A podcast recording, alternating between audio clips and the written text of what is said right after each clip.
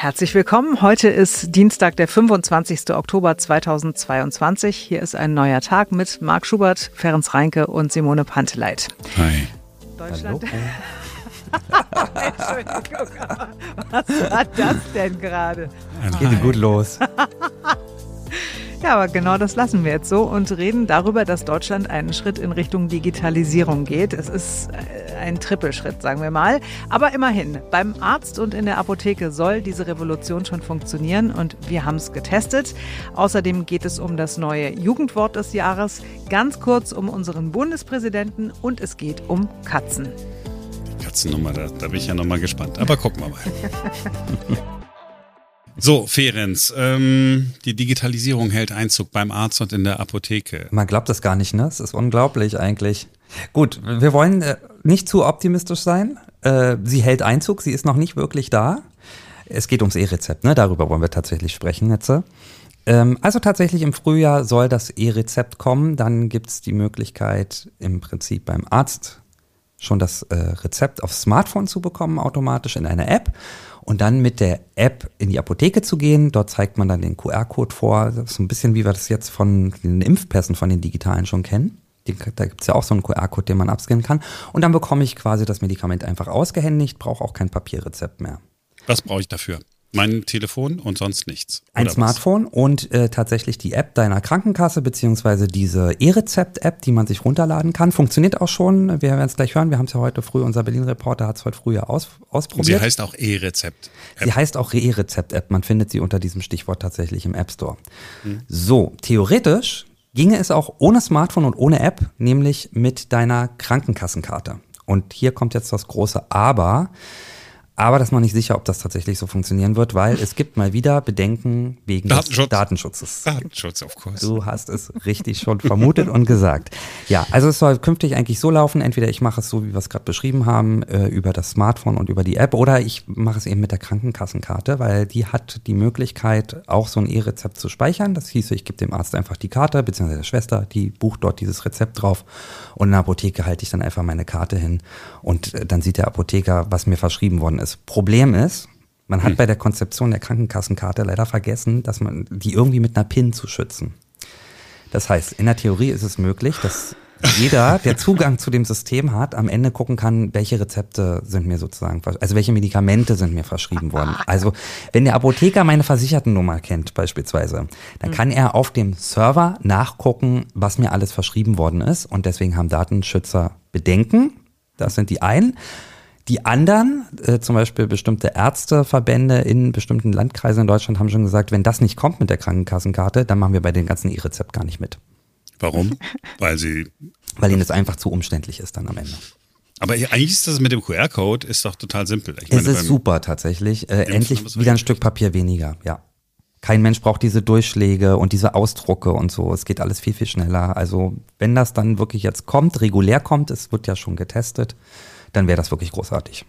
Ja, und es wird getestet bei uns in Berlin. Unser Berlin-Reporter Christian Fuchs hat sich heute früh krankgestellt aus Recherchezwecken, war bei Hausarzt Malik Böttcher in Schöneberg und hat eben ausprobiert, wie gut das schon funktioniert hier bei uns in Berlin mit dem E-Rezept. Hier sind auch schon die Kolleginnen. Schon guten Morgen. Darf ich gleich durch? Super. Okay, sehr schön. Ganz hinten im Gang, ah, da sitzt er schon. Malik Böttcher. Schönen guten Morgen. Guten Morgen. Also, Sie haben schon den Rechner auf. Das ist sehr gut. Wir wollen uns über das E-Rezept äh, unterhalten. Ja. Welche Erfahrungen haben Sie in den letzten Wochen gemacht? Na, die Erfahrung haben wir erstmal gemacht, dass wir uns mit dem EDV-System beschäftigen mussten. Dann haben wir sogar das Systemhaus gewechselt und sind jetzt zur modernsten äh, Praxisverwaltungssoftware und können tatsächlich jetzt loslegen. Das heißt aber in Real Life haben wir noch keinem einzigen Patienten das mitgegeben. Wir mhm. haben das äh, strukturell getestet. Es läuft. Es gehören aber noch einige Hürden auf Patientenseite dazu, dass es richtig losgehen kann. Gut, wie praktisch, dass ich meine äh, Karte direkt dabei habe. Ich gebe Ihnen die. Wie läuft das jetzt? Lesen Sie jetzt hier in unser Computersystem ein. Das sind Sie, das sind Ihre Daten, mhm. richtig? Ja. Genau. Und dann würde ich Ihnen ein Rezept ausstellen, ganz normal. Dann drücke ich hier auf den Button. Zum Beispiel nehmen wir ein Kopfschmerzmedikament. Dann drücken wir hier drauf und dann wird das E-Rezept versenden gedrückt. Und in dem Moment sehen Sie hier einen bereitgestellten QR-Code.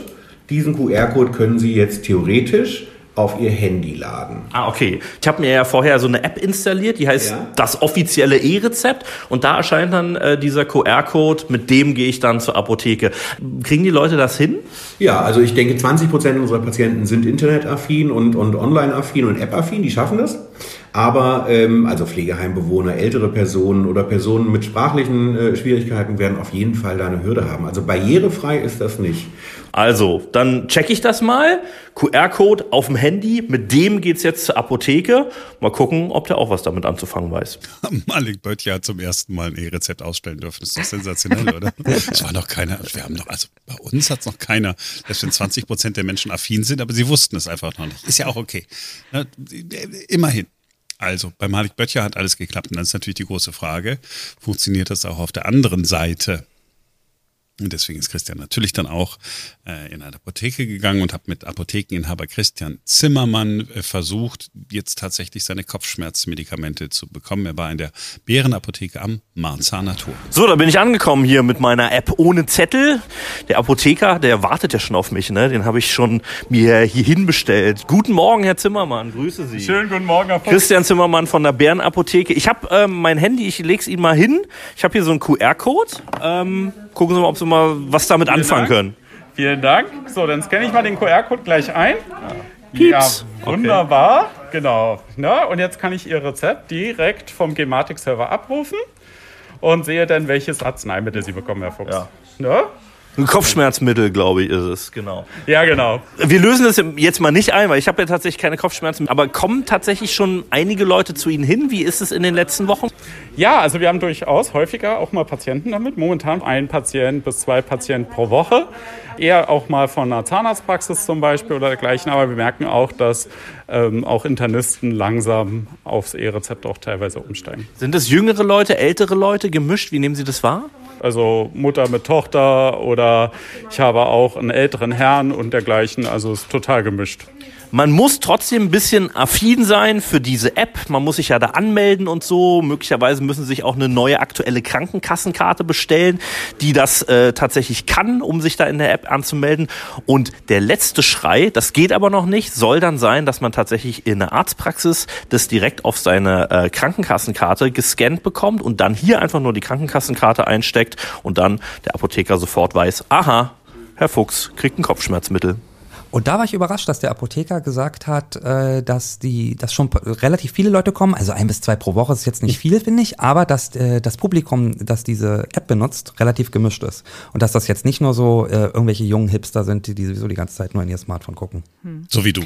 So wie ich. Ja, Hipster, ja, Smartphone auch. Für uns kann Jung, man ja auch nicht schwierig. essen gehen. Ne? Der, der hat immer ein E-Rezept irgendwie, das er noch einlösen muss oder so. Es ist immer irgendwie was. Ja, ja. ja. Aber wir müssen auf jeden Fall noch ganz dringend dazu sagen, äh, für Menschen wie meine Mutter zum Beispiel, die jetzt Schnappatmung bekommen und sagen, oh mein Gott, aber ich kann das gar nicht und ich will das auch gar nicht. Dieses E-Rezept ist ein Kann, kein Muss. Ja? Also man darf auch weiterhin, man bekommt auch weiterhin die Papierrezepte in die Hand gedrückt und kann damit dann in die Apotheke seines Vertrauens laufen und sich auch gleich die Apothekenumschau mitnehmen. Und dann ein Hinweis für meine Mutter. Cool, du kannst dir die App jetzt runterladen, geh zu deinem Arzt. Und meine Mutter ist dann nämlich so, die macht nämlich alles Neue mit, ist äh, über 70 und ähm, die, sie hatte mal irgendwie diesen, ja, ich, über Wochen einen Anfall, weil das kontaktlose Bezahlen nicht äh, funktioniert hat mehr, weil irgendwas in ihrem Smartphone verstellt war. Und dann musste sie jetzt mit der Karte zahlen und den PIN. Das fand sie ganz schrecklich.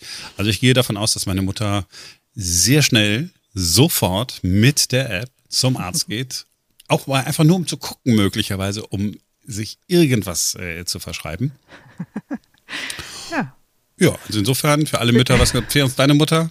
Der ist egal. Meine Mutter, die bleibt klassisch, äh, die wird sich das klassisch ausdrucken lassen. Bis ich ihr dann irgendwann, zei irgendwann zeige, schau mal, das, was du dir hast ausdrucken lassen, diesen QR-Code, das ist genau dasselbe, was du auch auf dem Smartphone hast und dann wird sich, dann werde ich ihr das einrichten und dann wird sie sich davon irgendwann überzeugen lassen. Und ich habe großes Verständnis für deine Mutter, muss ich sagen, weil wenn ich irgendwo mit der Karte bezahlen muss, weil kontaktloses Bezahlen nicht geht, fühle ich mich sofort in die Steinzeit zurückversetzt. Ich hasse es auch. Vor allen Dingen, ich tatsächlich, ich meine, ich habe ja so, jetzt kann man die PIN-Codes ja seit einigen Jahren schon immer selbst vergeben, aber habe ich einmal einen anderen genommen, weil ich dachte, ah, ist ja sicherer, dass du nicht überall denselben PIN-Code hast. Und jetzt weiß ich immer nicht, welcher welcher ist. Also für mich ist das voll krass. Geld abheben ist immer so ein, I don't know. Was? muss auch immer überlegen, ja. Oh, das ist alles äh, total schrecklich. So, aber viel wichtiger natürlich für die Weltpolitik ist, dass äh, Frank-Walter Steinmeier dann doch noch sich in den Zug gesetzt hat und sich getraut hat, nach äh, Kiew zu fahren. Letzte Woche war es ja alles noch unsicher. Da drohten noch iranische Drohnen sozusagen auch Frank-Walter Steinmeier zu verletzen.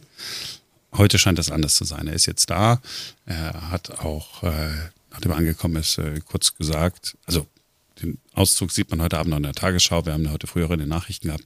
Er hat jetzt nichts gesagt, was, wenn wir das verschweigen würden, dass jetzt alle sagen, was, warum habt ihr denn darüber nicht gesprochen? Er hat halt nur gesagt, ähm, wir stehen euch bei und äh, er sei da, um sich anzugucken, wie das denn alles ist. War ja eine, äh, eine Reise mit Hindernissen, da muss man ja ganz ehrlich sagen. Erst hatte die Ukraine ihn im April war es, glaube ich, ne, ausgeladen. Wahrscheinlich ja wegen seiner Vergangenheit, weil er ja so ein Russland Versteher war, jetzt aus Sicht äh, der Ukraine und die Russlandpolitik mit zu verantworten hat, äh, unter der wir heute leiden. Und äh, ja, dann diese Sicherheitsbedenken. Also ist doch gut, dass er wenigstens da ist, oder? Auf jeden Fall. Ich frage mich nur, hat sich jetzt die Sicherheitslage verändert oder war der innenpolitisch der Druck einfach zu groß? Ja, ich glaube, der Druck war zu groß, mhm. Weil alle sind ja über ihn hergefallen. Ich meine, er ist Bundespräsident, er kann sowieso in der Tagespolitik nicht viel ausrichten, ja. Und dann hält er auch noch so Reden, die irgendwie so langweilig sind. Und dann wäre das einzige Symbol, das er mal irgendwie abliefern könnte, wäre, mal vor Ort zu sein, dann fährt er nicht. Also es wird ja auch nicht an Steinmeier gelegen haben. Ne, wahrscheinlich werden irgendwie die ganzen Sicherheitsexperten gesagt haben, du, nee, hm, fahr mal lieber nicht, nicht weil hm. Drohnenangriffe. Ja. Ich habe noch eine andere Frage zu etwas, was du heute Morgen auch in den Nachrichten hattest. Ähm, mhm. Du hast erzählt, dass die Ukraine erwartet, dass Deutschland 500 Millionen Euro pro Monat zahlt an Unterstützung. Ähm, und ich habe mich gefragt, oder ich dachte mir, unsere Hörer werden wahrscheinlich denken so, ey, wo, ich, wir haben ja selber, also hallo, wir haben ja gerade selber Not irgendwie, ne, und verschulden uns immer mehr und so weiter. Äh, haben wir dieses Geld oder hätten wir dieses Geld, werden wir das zahlen? Und äh, erzähl doch mal, wie ist Also es die Ukraine erwartet, also ist nicht die Erwartungshaltung im Sinne von, wir erwarten aber jetzt, wir verlangen wir so, sondern die mhm. haben mal so geschätzt. Also sie brauchen halt vergleichsweise viel Geld. Ist ja klar, mhm. für den Wiederaufbau ja. Äh, des Landes. Und 500 Millionen klingt jetzt natürlich drastisch viel.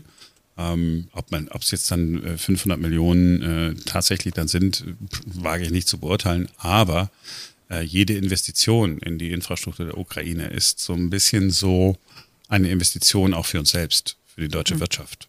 Ja, also das ist ja, wenn wir uns mal angucken, was gerade so stattfindet. Ne? Gestern hat sich die sozusagen die Privatwirtschaft zusammengesetzt und geguckt, wie können wir denn der Ukraine ähm, helfen.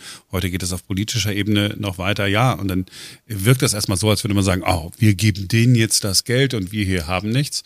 Hm. Man kann das auch als Wirtschaftsförderung mhm. betrachten. So ein bisschen wie man, Wirtschaftsförderung, ne, sogar eigentlich. Ja, so ein bisschen wie man Entwicklungshilfe ähm, ja auch betrachtet. Ne? Es mhm. ist ein, ein Benefit, man hat was davon. Und wir alle haben ja ein Interesse daran, dass in den nächsten Jahrzehnten die Ukraine ein ja, ein florierendes Land ist.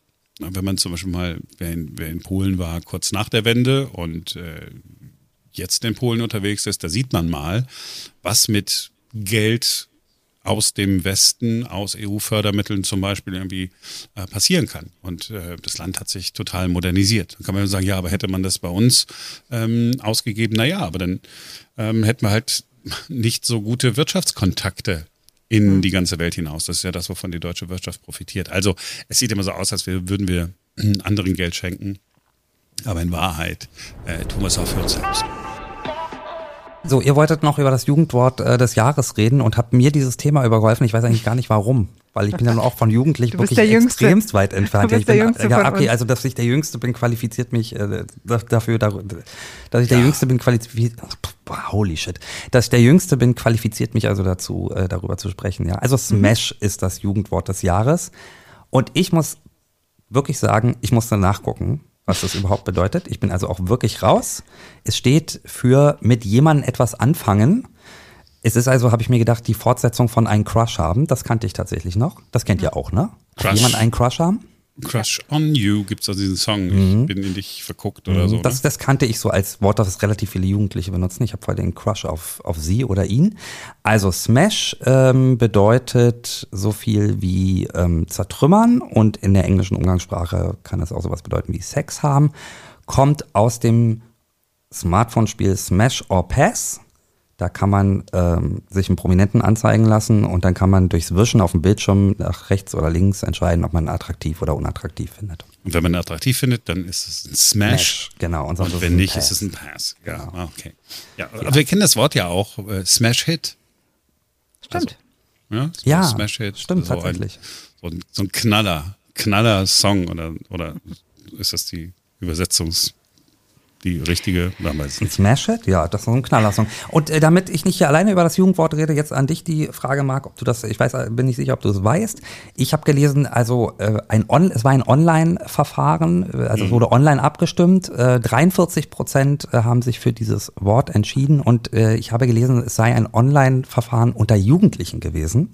Und ich habe mich gefragt, haben die sich wirklich sichergestellt, dass da nur Jugendliche abgestimmt haben? Also ich weiß nicht, ob die ähm, tatsächlich äh, gecheckt haben, ob das wirklich eine Jugendliche waren, aber die sagen äh, bei der Langenscheid ähm, Jury oder beim Langenscheid Verlag, muss ich ja sagen, es war ja in dem Fall keine Jury, dass nur zwischen 11 und, ich glaube, 20-Jährige abstimmen durften. Ah ja, okay, gut.